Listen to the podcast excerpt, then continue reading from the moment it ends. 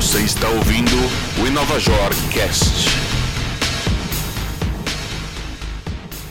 Olá, eu sou o Renato Cruz e este é o Inovajor Cast. O tema de hoje é tecnologia e coronavírus. Eu converso com Guilherme Moraes, head de marketing da Topdesk. Tudo bem, Guilherme? Tudo bom, Renato? E também com Adriano Oliveira, responsável por soluções da Darroa no Brasil. Tudo bem, Adriano? Tudo bem, graças a Deus. E vocês?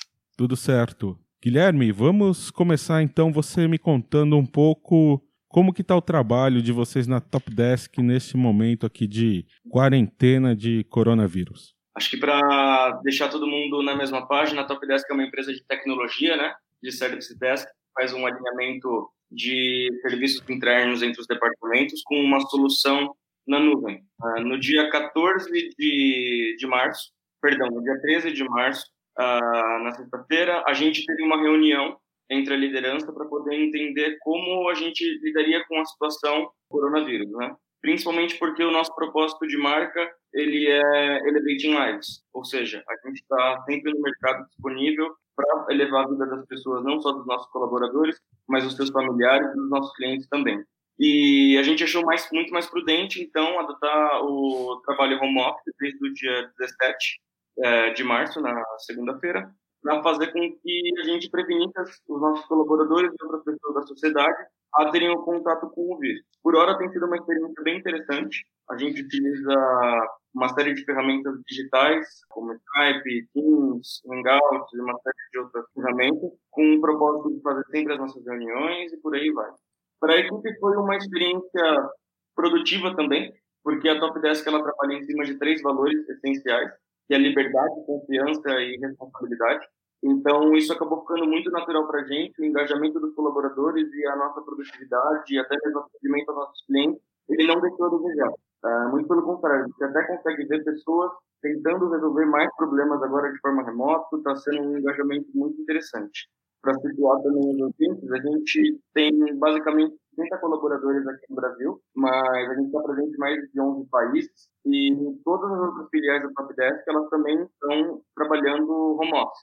Então, como a gente tem uma forte sinergia com todos os outros escritórios, a gente está falando aí basicamente de 800 uh, colaboradores trabalhando de forma remota. E qual é, nessa experiência de vocês, o, a principal dificuldade ou então a principal dúvida das pessoas de passarem de um modelo de trabalho para outro? Eu acho, acredito que a, a, principal dificuldade é referente à produtividade mesmo, né? A gente saiu da nossa reunião com um grande ponto de interrogação, quão ansioso algumas áreas poderiam ficar, como, por exemplo, a área de prospecção, por ter um contato muito forte com o telefone e, e ligando para as outras empresas, e mesmo sabendo que outras pessoas também trabalhariam de forma remota, mas a gente conseguiu também entender que nesse momento é mesmo um momento de aperfeiçoamento, né? Então a gente disponibilizou uma série de cursos gratuitos para os colaboradores para que eles também nesse tempo num possível tempo de ócio que viesse a surgir, eles pudessem também se profissionalizar ainda mais e quando a situação normalizasse, a gente pudesse voltar uh, com mais capacidade técnica para atender os nossos clientes também. E uma coisa importante é que este é o primeiro episódio aqui da gente do InovaJorcast que está sendo gravado remotamente. Adriano, queria saber de você, vocês têm uma solução que ajuda na identificação de pessoas doentes, é isso? É, a, a Darrow Technology ela é bastante conhecida por ser uma das maiores empresas de segurança eletrônica do mundo, né? E na nossa linha de produtos nós temos uma solução que é uma câmera térmica que ela pode não só ser usada, obviamente, para essa parte de segurança, mas a gente também consegue utilizar ela para determinar se uma pessoa está com febre. Ela vai servir mais ou menos aí como um termômetro, né? Então nós temos aí algumas, algumas variações desse tema, né? A primeira é a câmera térmica em si. É, qual que é a grande vantagem de você utilizar uma câmera térmica para é, ver se as pessoas estão com febre. Né? Imagina que está chegando um monte de gente no, no, aeroporto, desce vários voos internacionais aí todo dia, e para que um funcionário meça a temperatura de cada uma das pessoas que está entrando, né, ele demora aí alguns segundos, né? Então, a gente estima aí por exemplo, para no aeroporto para você medir a febre aí de 5 mil passageiros, você vai levar aí mais de 4 horas. Quando você utiliza uma câmera térmica, você posiciona ela da mesma forma que posiciona uma câmera convencional, e aí ela vai conseguir, ao mesmo tempo, medir a temperatura de dezenas de pessoas aí por minuto. Então, esse tempo aí, que seria de quatro, mais de quatro horas para medir a temperatura aí dessas 5 mil pessoas, cairia para menos de 30 minutos. E as nossas câmeras, elas também trabalham com uma camada de inteligência artificial que faz classificação. Então, ela não vai perder o tempo medindo temperatura de qualquer outra coisa que não sejam pessoas em movimento, né? Então, ele consegue identificar que está passando ali uma pessoa e aí é, ele faz a medição da temperatura e caso a temperatura esteja, por exemplo, superior a 38 graus, ele pode mandar um alerta para a central de monitoramento e avisar que está entrando uma pessoa ali que potencialmente esteja com febre. E além disso, é, nós temos uma novidade que é o Black Body. O Black Body é um produto que trabalha junto com a câmera térmica e aumenta a precisão da, da medição da temperatura. Então, com o Black Body hoje, a gente consegue ter uma precisão de mais ou menos 0,2 graus. Então, isso é, para a medicina isso é importante, né? Esse, essa variaçãozinha ela já pode ser um grande indicativo aí se a pessoa está com febre ou se ela não está com febre, não tem uma variação tão grande quanto teria outras câmeras aí no mercado, né? Adriano, e como que está a demanda por esse tipo de solução? Já existem empresas, instituições no Brasil usando essa tecnologia? É, a gente tem alguns cases aqui no, no Brasil, alguns a gente não a gente não pode citar aí por, por algum motivo de compliance, mas é, sim, nós temos algum, uh, algumas conversas bastante importantes aí em andamento, alguns testes aí sendo realizados, para a gente poder até de repente conseguir replicar aqui no Brasil o que a gente conseguiu lá fora. Então hoje nós temos câmera térmica da Darro no aeroporto de Buenos Aires, é, no Chile, na China, então são N lugares aí que a gente tem essa solução rodando já, né? Você tem informações de como essa tecnologia está sendo usada em outros países neste momento de pandemia de coronavírus? Sim, principalmente o, o, exemplo que, que eu dei anteriormente foi baseado nisso, né? Hoje o, o principal foco, principalmente logo no começo da, da pandemia, quando os aeroportos ainda não estavam fazendo tantas restrições, era justamente poder determinar aí pessoas que estão com febre.